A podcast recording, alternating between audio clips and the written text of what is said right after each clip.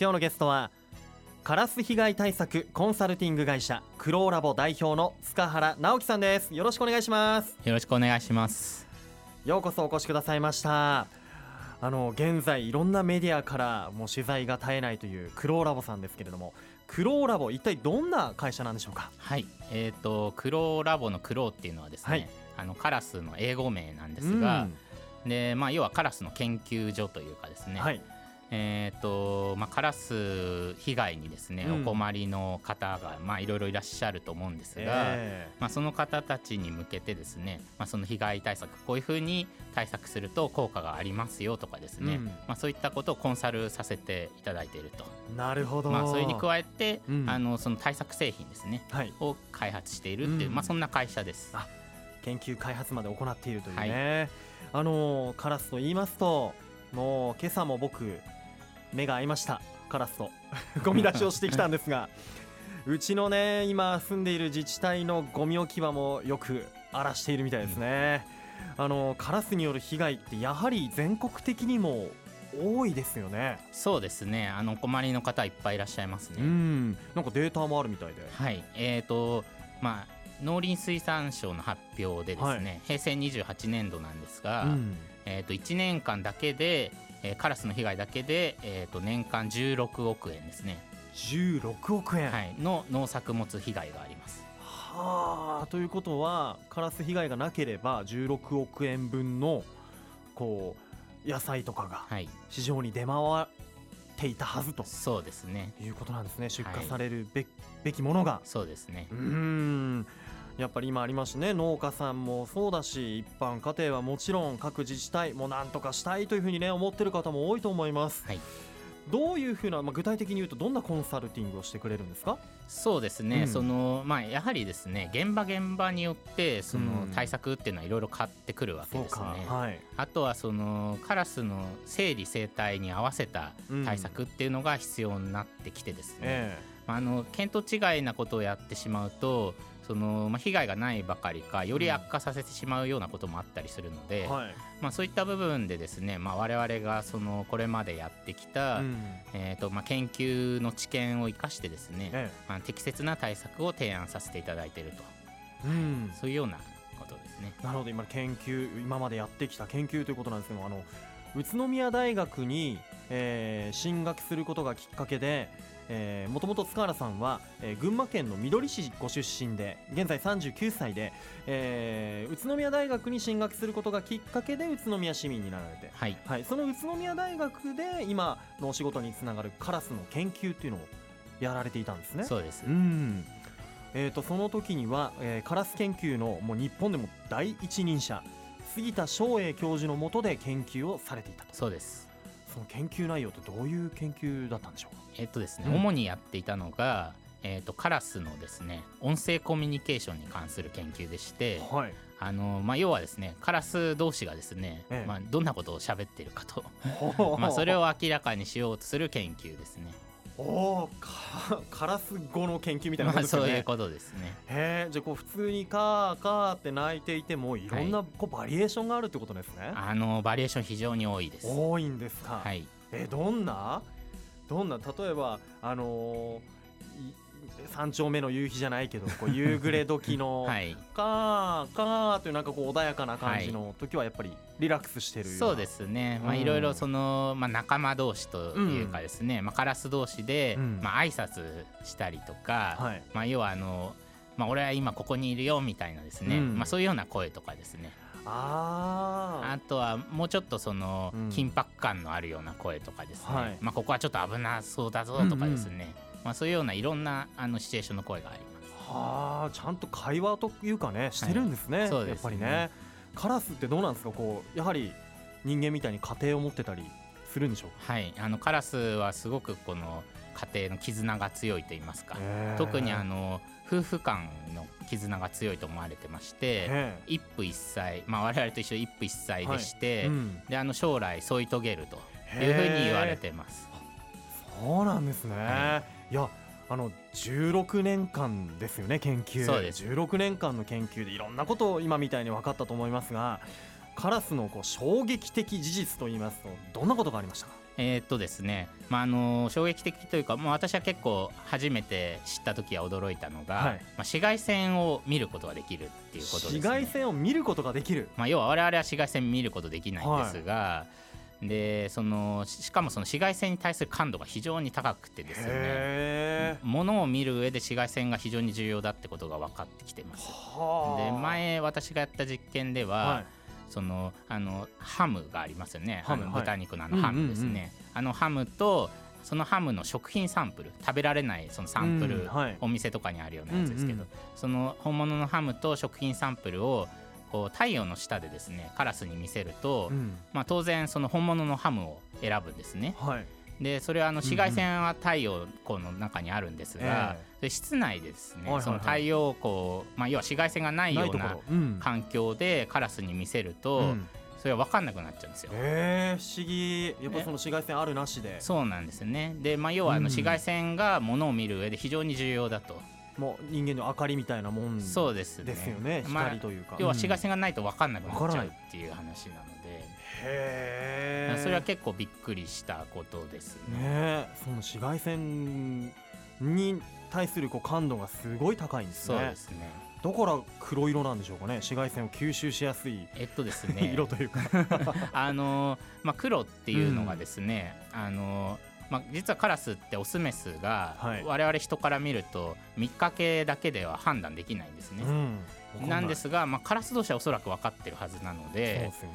でその、まあ、オスたともしかしたらですけど、はい、オスの方がですね、まあ、紫外線多く反射したりしてて、はい、ですごいこうカラスからしてみたら色鮮やかに見えてるとかですね、まあ、そういった可能性もあるわけなんですよね。はあそっか僕ら人間から見たらもうカラスはもう黒一色ってイメージですもんね。そうです。はあそのカラスの目から見ているとまた違った色に見えてるかもしれない。そうですね。トラブスね。いや面白いな。他にも何かありますか？まああの、うん、いろいろあるんですが。いっぱい聞きたいんだけどまあ時間もね あんまないんですけど。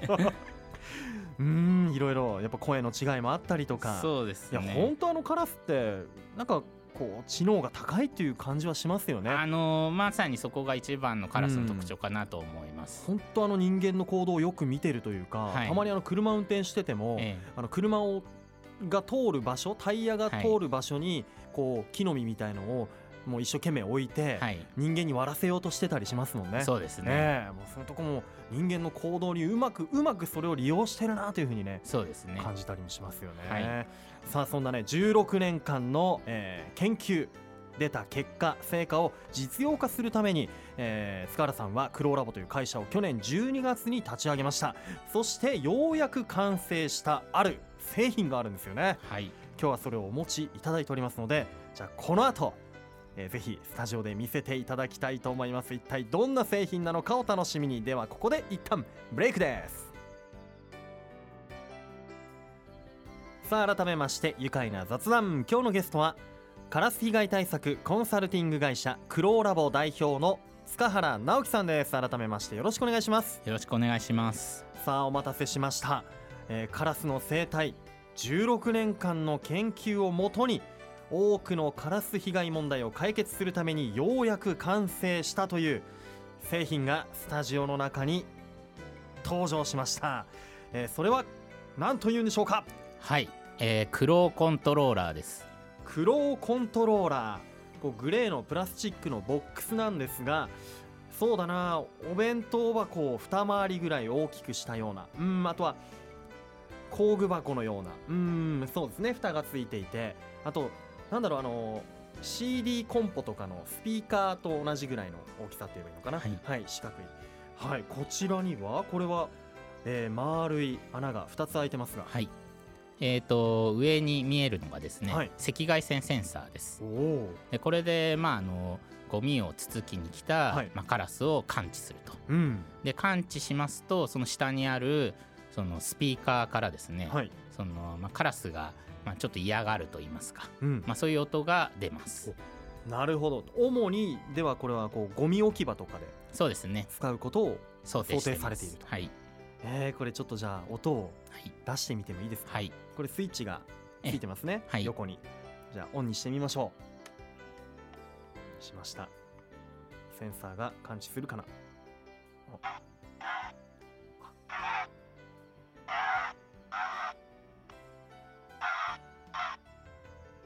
聞こえてますね。これカラスのカラスの声。カラスの声をこうちょっと加工したものですね、うん。まあ、カラスにこう聞きやすい周波数にちょっと合わせてなるほど。加工してあって、はい、あのー、ちょっとなんか苦しそうな 声ですよね。そうですね、えー、まあ、かなりこのスイッチをオフにしますね、はい、ありがとうございます。えー、なんかこれはやはりどんなこう心境というか、まあ、かなりこう、はいあの緊張感の高いと言いますか、うん、まあ、カラスがですねその天敵とされる、もう鷹とかにこう襲われてる時の音声ですね。確かに。なんかもう緊迫した感じありましたね、はい、苦しんでいるような、ええ。ー、このクローコントローラーを実際に、えー、栃木県内のある自治体で設置して実験を行ったと、はい、でその実験結果が結構いい結果が出た。そうですね、ね。うん、はいえーと、今も実験続けてるんですが、はい、えー、と7月10日に設置しまして、うん、でもう3か月近く経ちますけれども、はい、えー、それまでこうもうひどいようなゴミに荒らされゴミ嵐がひどいような状態だったのが、えーうん、まあ、ほぼ被害ゼロですね設置してから、えー、はい、7月から。7月10日から現在まで、うん、現在まで、はい、すごい効果が期待できるというか効果てきめんですね。そうですね、えー、じゃゴミ置き場にこれぴったりということで、はい、あの今このデータとかもね、えー、検証結果とかも出てて各方面からこう問い合わせが多いみたいですね。はい、うん。自治体とか？そうですね、はい、自治体ですとか個人の方ですとか、うん、まあ、あとは企業さんとかもありますね。へ企業さんっていうと、ええ、どういった形なんですか、まあ、あのその企業さんの、まあ、建物とかですね、うん、のまあ、それこそゴミ嵐とかもそうですけれども、うん、車をこうちょっといたずらするとかですね、まあ、そういったようなその本当のカラス被害のお悩みからあうん、あとはそのちょっと共同開発ですね。共同開発したいんだけれども、はい、そうですね。いやだってクローラボさんがやってることってのは本当日本でもこのカラスに特化してるのはクローラボだけですもんね。えー、まああの多分、うん、カラスに特化して、うん、えー、と会社としてやってるの世界でも多分我々ぐらいだと思いますね。すごいなでこうやって僕ら我らこうメディア関係からも、はい、もう問い合わせが絶えないという。そうですね。そんなお忙しい中ありがとうございます 今日はね。そうか。あのもちろんこれ個人の問い合わせもあったりとか自治体もそうだけれどもやはりあれですかこれはあのわりかし、えー、カバーエリアがこうゴミ捨て場ぐらいの大きさじゃないですか。はいこれをもっとこう例えばね畑とか田んぼとかで使いたいってなるともっと大きなものが必要になってきますよね。そうですね、うん、もうこれあの本当に局所的な、うん、まあ、ゴミ置き場ぐらいのスペースのところを想定してるんですが、うん。ええ、あのまあ、農地とかですね、まあ、そういったちょっとこう広いような場所向けですと、まあ、もうちょっと大きなスピーカーを使ってですね、はい、でそれであの、まあ、弊社のノウハウの詰まった音源をお貸し出しして、スピーカーと一緒にお貸し出しして、でそれで追い払うっていうようなそういうサービスもやってます。そういうねまた別の形のサービスもあるんですね、はい、いやそれにしてもクローラボは本当にこう今までになかった取り組みを世界でも今までなかった取り組みをやっていてすごいなというふうに思うんですがやっぱりここまで来たのはまあ恩師でもあります、えー、宇都宮大学の杉田翔英名誉教授の力添えもあったんじゃないですか？はい。おっしゃる通りです、えー、今は顧問としてい。らっしゃるんですね、はい、そうですね。弊社の顧問をしていただいております、うん、アドバイスをしてくれたり、はい、ということなんですね。そして全国各地でカラスについての講演をしている塚原さんですが講演の中でね今すぐ簡単に、え取り組めるカラス対策などのお話もされていると思うんですがここでもぜひ少しだけ教えてもらえませんか？はい。えー、っとですね。あのよく誤解されていることで、うん、まあ、カラスってその実は鼻が悪いんですね。でな、まあ、誤解されてるのはその匂いで生ゴミとかを、うん、あの分かってるんじゃないかと探してるんじゃないかって誤解されてる方いらっしゃるんですけれども、はい、その解剖学的にというかですねもうあの鼻が悪いっていうことはもう分かってましてでそれでまあ要は何で見てるかというと完全に視覚で見てるんですね。目で見てるわけなんですね。でなのでその例えばゴミ置き場であれば、うん、そのまあ、餌になるような生ゴミとかですね、うん、なるべくこう奥の方に置いていただくとかですね、あとはそのまあ、新聞紙なんかで隠しちゃって見えないように、ね、そうですね、まあ、とにかく見えなくさせるっていうことが非常に重要です。なるほど。あとはどうですか？ネットとか、はい、僕の自治体でも黄色のネットかけてますけど。えあのネットは非常に有効でして、うん、まああのまあ、到達するまでというか餌にこう行き着くまで時間を稼げますので、うんまあ、それかなりあの有効ではあるんですが、うん、まあ、ただあの黄色であるかどうかっていうのはそこまで重要ではないんじゃないかなとそうなんですね、はい、私は思ってなんか目で見てるからこう苦手な色とか警戒する色とかってないんですか？えっ、とですね、うん、嫌いな色とかっていうのはあのー、まあ、ほぼないんじゃないかなと私は思ってるんですが、ね、まあ、あのよくその黄色が嫌いっていう話でですね、うん、そういうイメージ。あの結構いろんな製品が出てるんですけれども、はい、実はそれはあの、まあ、私の師匠のというかあの杉田先生がですね、はい、開発に関わった黄色いゴミ袋っていうのがありまして、うん、でそれはあの、まあ、先ほどお話ししたようなその紫外線ですね、はい、その紫外線を、えー、透過させない通さない特殊なフィルムというかですね、がありまして、うん。でそのフィルムが紫外線を透過させない特殊な顔料を練り込んであるゆえに、はい、まあ、我々人から見ると黄色く見えると。そうかそれが黄色だったんだ。そうなんですよ。ああ我々から見ると黄色だけど、はい、それの黄色が、うん、はい、一人歩きしてしまってですね。ああなるほどね、はい、あじゃ特にカラスは黄色が苦手というわけではない、まあ、特に苦手な色はないんだよと。そうですね。問題はその紫外線を、まあ、カットできできるかできないかというか紫外線を通してまあものを見ているんだ、はい、でしっかり目で見てるからゴミはなるべく生ゴミとか食べ物は見えないようにそうですね。ゴミ袋に入れると、はい、どうしても半透明ですからね見えたりしますけども、はい、なるべく奥の方にやってみるとかそれが対策につながる。これから冬に気をつけたいことってあります？えっとですね、まあ、あのカラスこれからあの群れが大きくなるんですね。はい、というのはあのす,、えーと、巣立ちしたヒナたちがですね、はい、まあ、あの若者同士でこう群れを作っていく時期でして、うん、まああのまあ、人と一緒でですねあの、まあ、集団化してくると悪さをするというかですね、まあ、そういうような状況があるので、うん、まあ、これから特にその注意していただくというか、うん、ゴミとかもしっかり出していただくっていうことが必要になってくると、ね、より気をつけなきゃいけない時期になってくるってことですね。はい。なるほど。まあでもそもそも今このスタジオにあるクローコントローラーさえあれば心配もいらないんでしょうけれどもこれは今月発売、はい、えー、とお値段は？3万5千円で予定しております、はい、クローラボのホームページで買うことができるとい。うことですね、はい、いやそれにしてもいろんな研究ね行っていって研究開発していくためにはやはりクローラボもそれなりに資金が必要になってくると思います。であの僕たち一般の人たちでも、えー、寄付でクローラボを応援できるように現在クラウドファンディングも行っているんですね。はい。えーとそして宇都宮市とのえー、共同でのクラウドファンディングということなんですが、はい、はい、こちらは、えーとまあ、ちょっと特殊なクラウドファンディングでして、はい、ガバメントクラウドファンディングというものなんですが、ええ。えーと、宇都宮市がですねその主体でといいますか、はい、で皆様からご寄付を集めまして、うん、でそれを補助金の形でですね弊社の方に、えーと、ご支援いただくと。なるほど。でそのまあ面白いところというのが、はい、そのご寄付いただいたも、うん、お金っていうのがですねふるさと納税として適用されまして、はい、はい、まあ、要はあの税の控除の対象になると。うん、いいですね。ふるさと納税でこのこの、えー、ベンチャー企業ですよ、えー、クローラボを応援できる、はい、寄付できるということでお礼の品もいただけてしまう。あの返礼品も用意しております。その中にクローコントローラーも入っているんですよね。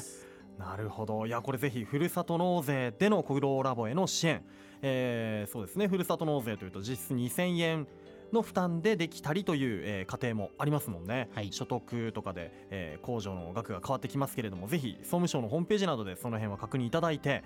えー、お聞きになっているあなたも寄付してもいい寄付したいという方はぜひふるさと納税でのクローラボへの寄付をお願いします、えー、寄付金応募期間は12月の2日日曜日まで、えー、詳しくはクローラボのホームページまたはふるさと起業家応援プロジェクトのホームページをご確認ください。それではここでクローラボ塚原さんのこれからの目標をぜひ聞かせてください。はい。えー、弊社のですねあのゴールといいますか、はい、まあ、大きな目標として掲げていることが、えー、人とカラスの、えー、共存できる社会にということを目標にしております。うん、でまあ、それっていうのは、まあ、ただただ単純にですねそのカラスを、まあ、の駆除してしまうとか、うん、まあ、そういうことではなくてですねあの例えばあの黒コントローラーのようなものでですね、うん、まあ、カラスちょっとあっちに行ってくれとかですね、まあ、そういったことでこううまくこう住み分けていくと、うん、で我々は我々で、まあ、ゴミの出し方をきちんとするとかですね、うん、マナーアップしていくことによってそのカラスにこう餌を与えないようにするとかですね、うん、まあ、うまくこのカラスとの距離感をですね保つと、うん、まあ、そういったことでうまくあの住み分けて共存できる社会にできないかと、まあ、そういった目標を掲げてやっております。そっか。もうカラスは敵だからもうあっち行けやっつけてやるってだけじゃなくて人間もカラスも共に共存できるそういう世界を作っていければなとい。うことなんですね、はい、ありがとうございます。では分かりました。最後にこういうワードにしたいと思います。このワードで一緒に締めましょう。よろしいでしょうか？はい。いきますよ。せーのカラスと共存できたら愉快だ。宇都宮。ありがとうございます。これからもカラス以外問題抱える場所救ってくださいね。そして僕もカラスとの共存目指してマナーアップしていきたいと思います。ということで愉快な雑談。今日のゲストはカラス被害対策コンサルティング会社クローラボの代表塚原直樹さんでした。塚原さんどうもありがとうございました。ありがとうございました。住めば愉快だ。宇都